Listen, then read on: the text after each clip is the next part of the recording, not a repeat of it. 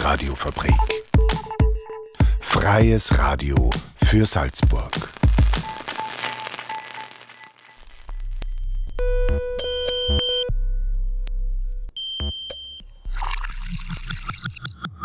Unerhört.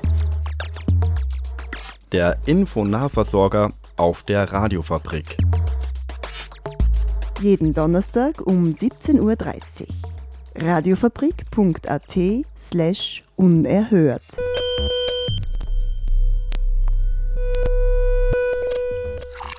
Willkommen zurück aus der Winterpause und willkommen zur ersten Unerhört-Ausgabe im neuen Jahr.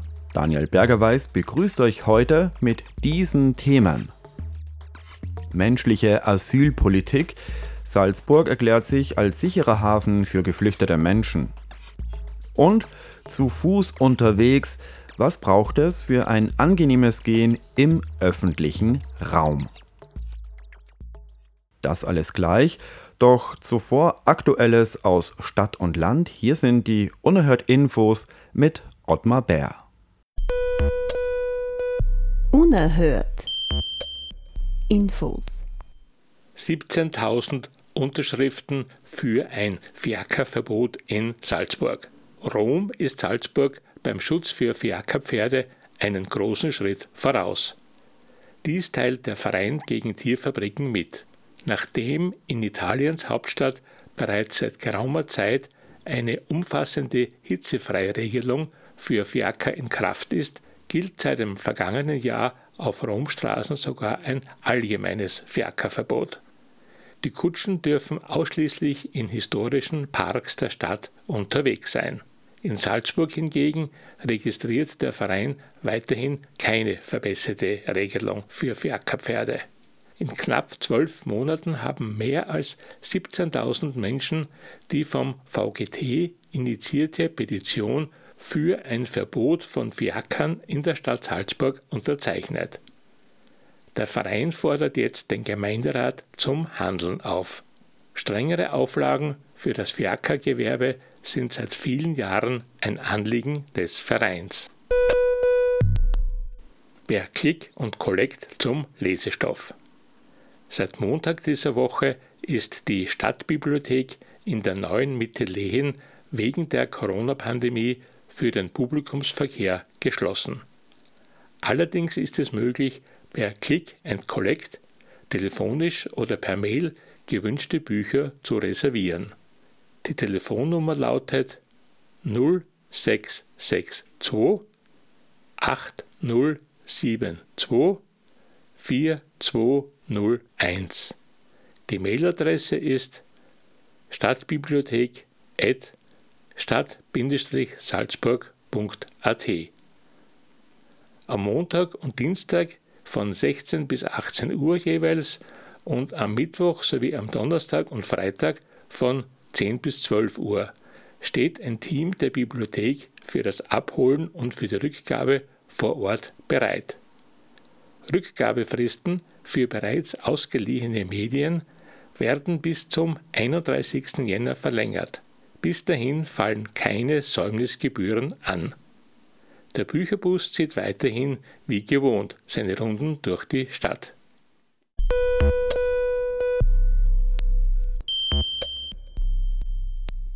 Kommen wir somit zu unserem ersten Thema.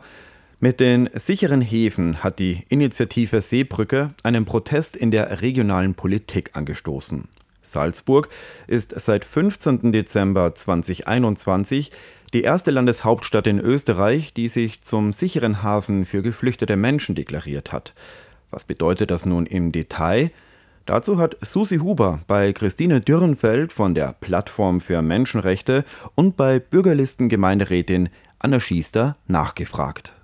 Als erstes habe ich Christine Dürrenfeld von der Plattform für Menschenrechte gefragt, was es im Detail bedeutet, dass Salzburg nun ein sicherer Hafen für Geflüchtete wird. Das bedeutet, dass die Stadt sich dazu verpflichtet und bereit erklärt, geflüchtete Menschen aufzunehmen.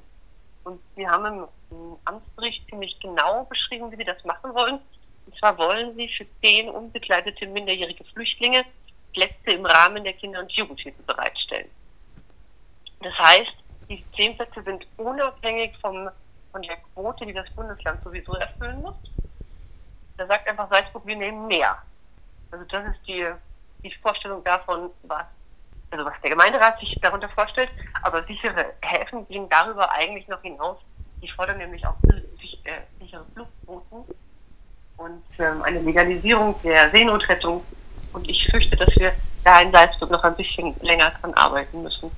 Die Plattform für Menschenrechte hat gefordert, dass Salzburg sicherer Hafen für Geflüchtete wird. Ich habe Christine Dürnfeld gefragt, ob sie ein Beispiel aus einer anderen Stadt geben kann, in der das schon umgesetzt ist. Sie gab ein Beispiel aus Potsdam.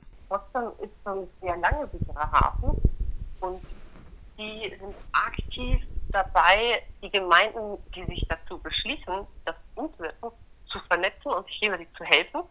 Und die arbeiten viel im Bereich, ich sage jetzt mal auf Gemeindeebene. Was heißt ein sicherer Hafen?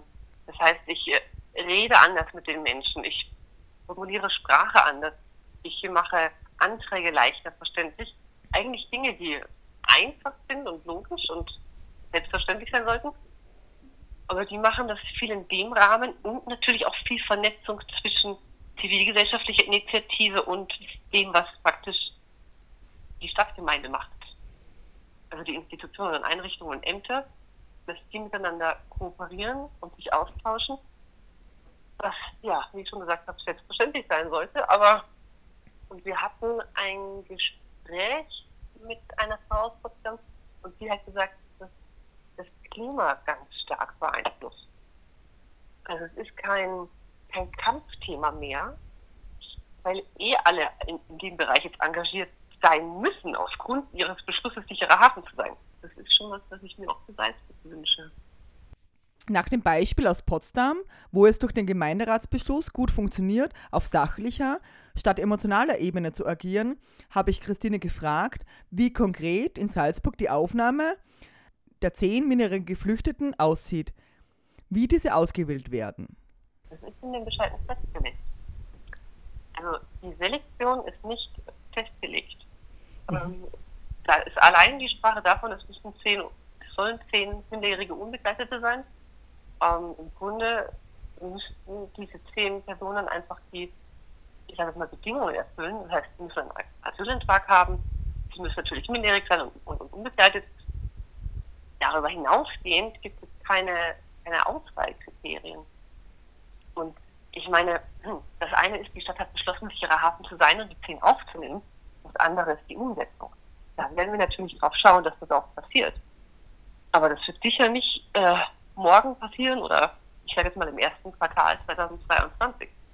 Ich rechne damit, dass das länger dauert, obwohl es ja die Strukturen eigentlich gibt, um Menschen aufzunehmen. Also, aber die werden wahrscheinlich, und das ist das einzig Gangbare tatsächlich momentan, die werden einfach aus dem Erstaufnahmezentrum in Dreiskirchen dann zusätzlich nach Salzburg gebracht. Also da geht es um Menschen, die bereits in Österreich Asyl angesucht haben. Wir werden jetzt leider nicht Leute aus psychischen Lagern retten, wie sie ja eigentlich vorhaben. Ich habe Christine Dürnfer gefragt, ob sie glaubt, dass dies ein leeres Bekenntnis sei. Oh, das ist eine schwierige Frage. Nein. Nein, das glaube ich nicht. Also der Beschluss ging mit einer hauchdünnen Mehrheit durch gegen ÖVP und FPÖ. Das heißt, alle anderen Parteien sind dafür gewesen. Und deswegen glaube ich, das ist ein, also jetzt, ich sage jetzt mal vom Bürgermeister her, der, hat, der hat Nein gesagt im Grunde und seine Partei. Also von dieser Seite ist es kein Bekenntnis. Ähm, aber von den anderen sehr wohl. Die wollen. Und die haben auch verschiedene Anträge im Vorhinein gestellt, immer mal wieder in verschiedenen Koalitionen sozusagen und hatten nie Erfolg. Und der ist jetzt durchgegangen. Und das ist ein Riesenerfolg. Und ich glaube, dass das schon was ist, was die weiterverfolgen wo sie sich dranhängen und, und reinhängen und wollen, dass das umgesetzt wird. Aber natürlich immer, und damit müssen wir rechnen, gegen den Widerstand der Bürgermeisterpartei. Der wird nicht nachlassen, der Widerstand. Danach wollte ich von Dürnfeld noch wissen, ob dieses Bekenntnis für Salzburg eine Chance ist. Es ist eine Riesenchance. Salzburg ist seit vielen Jahren Menschenrechtsstadt und ich finde, dass das wenig spürbar ist in der Stadt wenn jetzt Salzburg auch noch sagt, wir sind ein sicherer Hafen, dann ist die Chance da, das wirklich zu leben und es auszugestalten. Ich bin da vielleicht ein bisschen idealistisch, aber ich kann mir vorstellen, dass sich daraus was entwickeln kann, was wir jetzt vielleicht nicht absehen, dass vielleicht die Stadt wirklich irgendwann proaktiv wird und sagt, wir nehmen auch und wir machen es wirklich und nicht bloß zehn, weil zehn ist ja wirklich ein Scherz, meiner Meinung nach. Ich meine, zehn kann man dauernd aufnehmen, das ist eine Person im Monat und dann sind sie integriert im Grunde im Laufe des Jahres. Aber dann nehmen wir vielleicht mehr auf, dann nehmen wir vielleicht auch mal eine Familie auf, wo wir wissen, da hängt mehr dran. Ich meine, auch bei Minderjährigen hängt mehr dran natürlich. Die werden größer, brauchen Ausbildung und so weiter. Aber also die Chance ist da, dass Facebook jetzt wirklich einen Schritt hinmacht in eine gelebte Menschenrechtsstadt. In eine Stadt als ja, sicherer Hafen für alle, wo Menschen gerne leben und ankommen und nicht mehr so viel Angst haben müssen und auch nicht diskriminiert behandelt werden. Also, die Chance sehe ich schon. Gemeinderätin Anna Schiester habe ich gefragt, was im Gemeinderat beantragt wurde hinsichtlich der Causa sicherer Hafen. Grundsätzlich gehen diesem Beschluss mehrere Anträge von verschiedenen Parteien voraus. KPÖ, NEOS, SPÖ und Bürgerliste, manche Einzelanträge, aber auch gemeinsame Anträge also es sind verschiedene Richtungen gegangen, die Anträge. Also es ist einmal darum gegangen, Geflüchtete, also dass sie die Menschenrechtsstadt ähm, bereit erklärt, Geflüchtete aus Afghanistan aufzunehmen. Dann ist es auch einmal darum gegangen, eben Menschen, also sich bereit zu erklären, Menschen aus den, äh, von den Außengrenzen, also aus Moria, aus Bosnien aufzunehmen. Genau, und diese Anträge sind dann in einen sogenannten Amtsbericht geflossen mit dem Vorschlag eben, ähm, dass sich die Menschenrechtsstadt ähm, Salzburg bereit erklärt, Geflüchtete von den europäischen Außengrenzen aufzunehmen und dem Bündnis sicherer Hafen beizutreten und Resolutionen an die Bundesregierung zu schicken, die aufzufordern, zu ermöglichen, dass diese Menschen zu uns kommen können. Als nächstes wollte ich wissen, wie es im Gemeinderat bei der Sitzung genau abgelaufen ist. Es war ein längerer Prozess, bis dieser Amtsbericht dann tatsächlich im Gemeinderat gelandet ist. Fakt ist, dass wir sehr überraschend dann, weil es ja doch eine konservative Mehrheit im Gemeinderat gibt, doch eine Mehrheit für diesen Beschluss zustande gebracht haben mit den Stimmen von der Bürgerliste, der KPÖ, der NEOS, SPÖ und eben auch der Liste Salz, die wir gebraucht haben, um einen mehrheitlichen Beschluss äh, zustande zu bringen. Genau, und das ist uns vor Weihnachten gelungen, aufgrund vieler Gespräche und ähm, das freut mich sehr. Ich habe Anna Schiste gefragt, was das nun bedeutet, ob nun Geflüchtete nach Österreich kommen können. Grundsätzlich muss man ehrlicherweise sagen, dass es sich dabei schon um einen symbolischen Beschluss handelt, weil ja eben es nicht in der rechtlichen Kompetenz der Stadt ist, Geflüchtete einfach so aufzunehmen. Ja, das ist eine Bundeskompetenz im Bereich des Innenministeriums und solange sie das, Bunde, ja, das Innenministerium weigert oder die ÖVP quasi weiterhin mauert in der Bundesregierung, kann auch Salzburg nicht einfach Geflüchtete äh, nach Salzburg holen. Allerdings ähm, gibt es ja schon viele Gemeinden in Österreich, äh, die sie eben die so einen Beschluss gefasst haben. Da gibt es ja schon ein breites Bündnis und immer mehr Bürgermeister sagen, wir können diese Situation da an den Außengrenzen nicht einfach so passieren lassen, wir müssen da etwas tun und erklären sie eben bereit, Geflüchtete aufzunehmen. Der Druck der Gemeinden, der Städte und der Zivilgesellschaft, der jetzt unser Mittel ist, um die ÖVP in der Bundesregierung dazu zu bringen, zu sagen, dass Österreich Platz hat und wir geflüchtete Menschen aufnehmen wollen.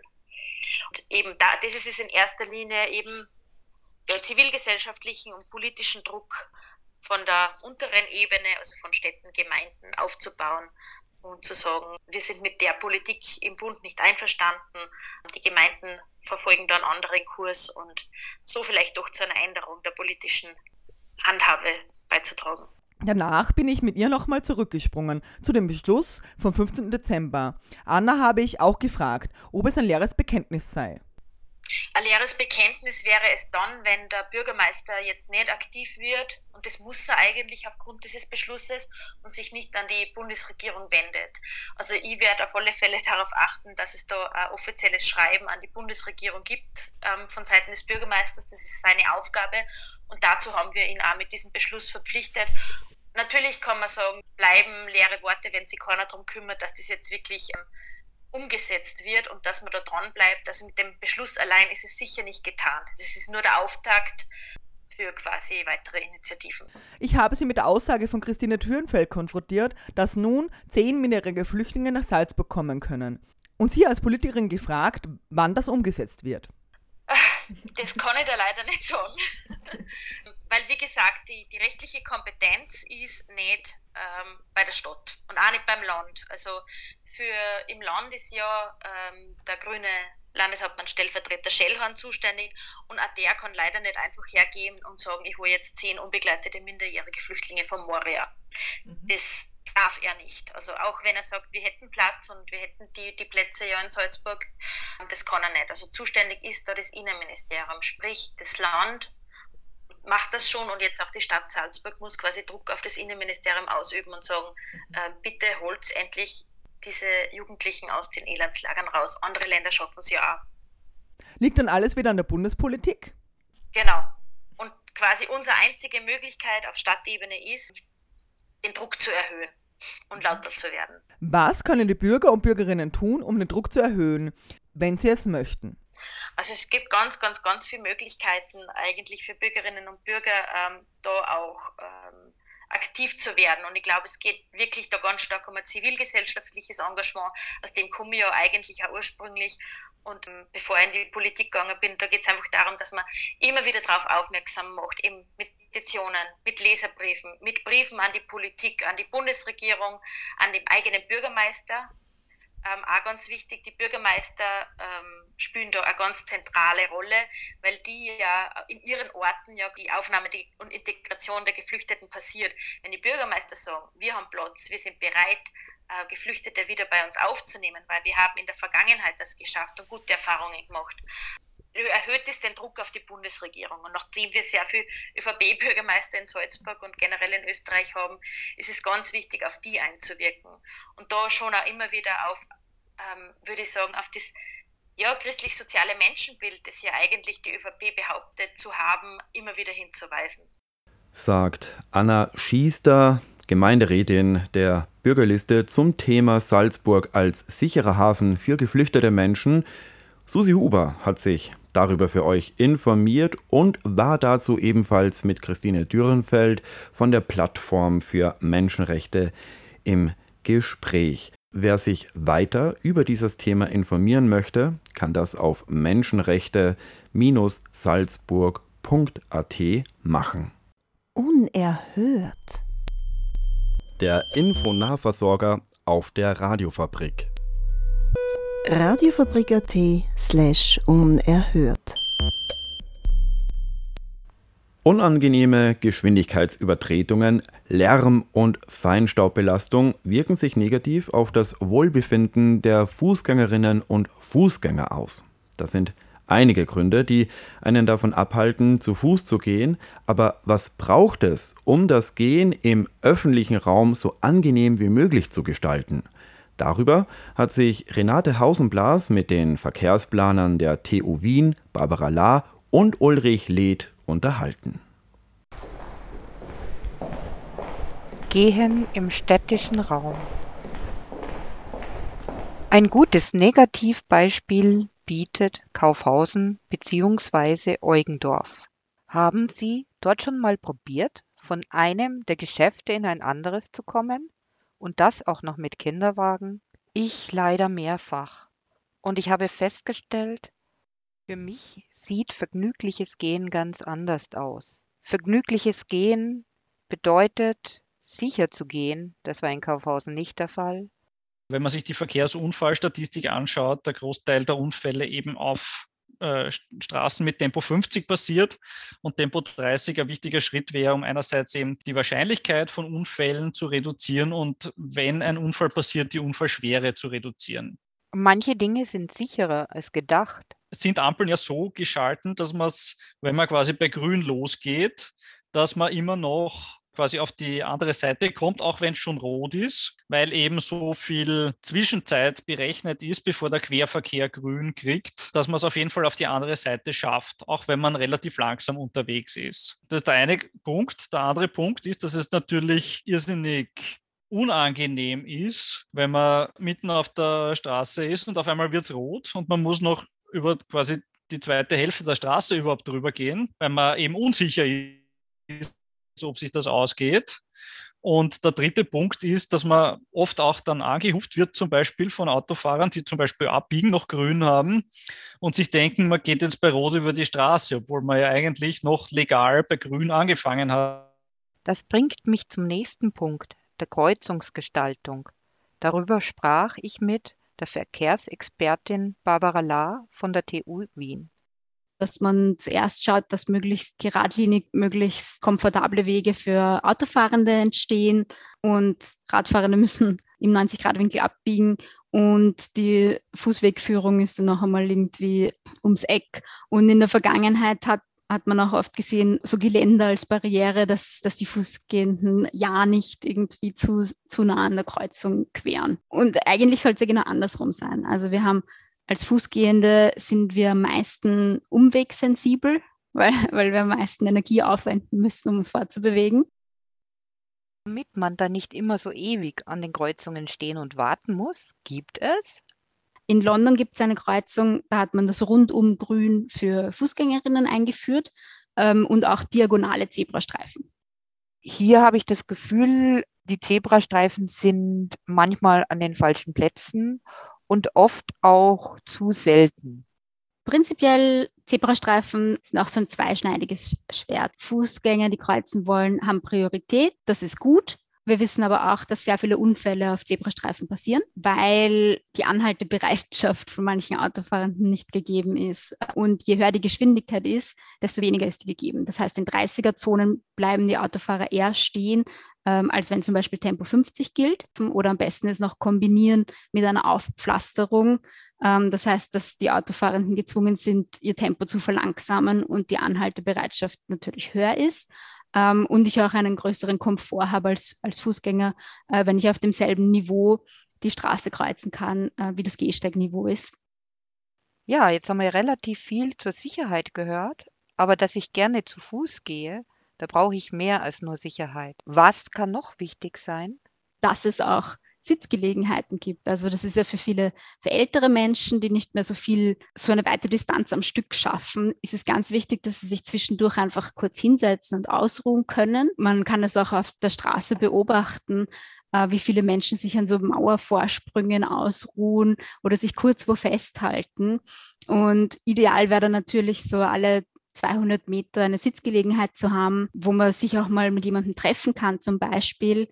Das von Bank zu Bank gelangen kenne ich noch von meiner Kindheit. Dann natürlich äh, Grünraum, also Bäume, die es angenehm machen, dort äh, ungeschützt zu Fuß unterwegs zu sein, äh, vor allem im Sommer, dass es eben äh, Schatten gibt, dass es kühl ist, dass es nicht äh, diese Asphaltwüste ist, in der es wirklich sehr heiß ist, wo man sich nicht gerne zu Fuß aufhält. So schrieb Celine Stanley in ihrer Masterarbeit zum Thema Klimaanpassung und Wirksamkeit von Bäumen im urbanen Raum in ihrer Analyse der Gegebenheiten in der Stadt Salzburg. Das Vegetation einen positiven Einfluss auf die Temperatur hat, ist bekannt und vielfach untersucht worden. In erster Linie ist die Verdunstung von Wasser für die Temperaturminderung verantwortlich. Außerdem sorgt der Schattenwurf dafür, dass sich die umgebende Oberfläche nicht so stark aufheizt. Je größer und älter der Baum, desto kühler ist die Oberfläche im Vergleich zur sonnenbeschienenen Fläche.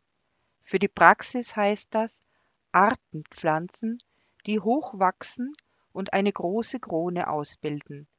Kleine Zierbäume sind aus stadtklimatologischer Sicht kein adäquater Ersatz. In meinem Büro in der Rainerstraße gab es früher gegenüber wirklich wunderschöne alte Bäume. Diese wurden umgeschnitten, um Gebäude zu bauen. Da aber in Salzburg Bäume ersetzt werden müssen, wurden neue Bäume gepflanzt. Diese neuen Bäume wurden aber nicht ins Erdreich gepflanzt, sondern in unterirdische Töpfe. Ich weiß nicht, ob Sie äh, schon vom Schwammstadtprinzip gehört haben. Das ist eigentlich der Stand der Technik, was man vor allem auch in Bezug ähm, auf den Klimawandel als Anpassung äh, in Städten umsetzen sollte. Und das bedeutet im Gegensatz zu dem, wie das äh, heutzutage oft gemacht wird, dass ich für Bäume ähm, einen habe, wo der Wurzelraum ist. Also das kann man sich vorstellen wie ähm, einem Blumentopf ähm, unterm Gehsteig quasi. Ähm, diese diese Baumscheiben, da werden Bäume reingepflanzt und die Wurzeln können sich aber nicht weiter ausbreiten und deshalb ist auch beschränkt, äh, wie groß die Krone wachsen kann und ich brauche eine zusätzliche Bewässerung, ähm, damit ich ausreichend Wasser habe für die Bäume. Und das Schwammstadtprinzip ist im Gegenteil dazu so gedacht, dass die Wurzeln ähm, einen viel weiteren Raum haben, um sich auszubreiten. Das heißt, ich habe nicht diese Beschränkung durch den Trog, sondern ich kann äh, das Wurzelwachstum auch bis unter die Fahrbahn leiten, halt in gewisser Tiefe. Und an der Oberfläche sollte ich äh, wie möglich Pflastersteine haben oder zumindest das Wasser so sammeln, dass es zu den, zu den Wurzeln kommt. Der Name Schwammstadt ist, weil dann der Untergrund das Wasser aufsaugt wie ein Schwamm und bei Bedarf, wenn es Hitzeperioden gibt, wieder abgeben kann. Das heißt, es ist gut für die Bäume, weil sie mehr Wurzelraum haben, äh, weil sie keine künstliche Bewässerung brauchen. Und es ist gut, weil die also immer mehr stattfindenden Starkregenereignisse können auch gedämpft werden durch diesen Wasserspeicher im Boden eigentlich. Deutschland in manchen Städten und in Stockholm, in Schweden, äh, wird das schon seit Jahren so umgesetzt. Bei uns hat man oft das Problem, dass dass wir ähm, unterm Gehsteig oder unter der Parkspur sehr viele Einbauten haben. Das heißt, da, das sind Rohre und Kabel und sonstiges, das nicht, ja, das äh, von diesen Wurzeln quasi bedroht wäre. Und deshalb müsste man dann die komplette Straße ähm, aufreißen und alles neu machen. Vielleicht kann man bei Neubauten von Straßen daran denken.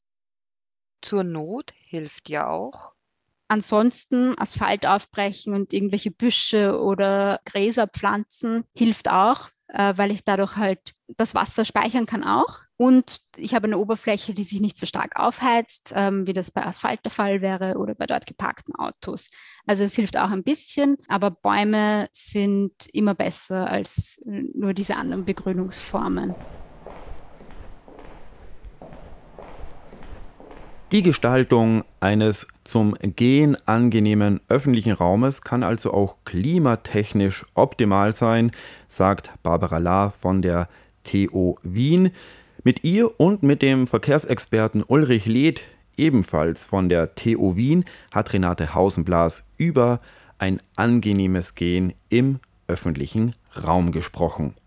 Ja, und damit gehen wir nun zum Ende dieser Unerhört-Ausgabe rüber bleibt noch der Hinweis, unerhört, euren Infonahversorger auf der Radiofabrik gibt es jeden Donnerstag neu um 17.30 Uhr und in der Wiederholung um 7.30 Uhr sowie um 12.30 Uhr und jederzeit als Podcast auf radiofabrik.at slash unerhört. Am Mikrofon verabschiedet sich Daniel Bergerweis.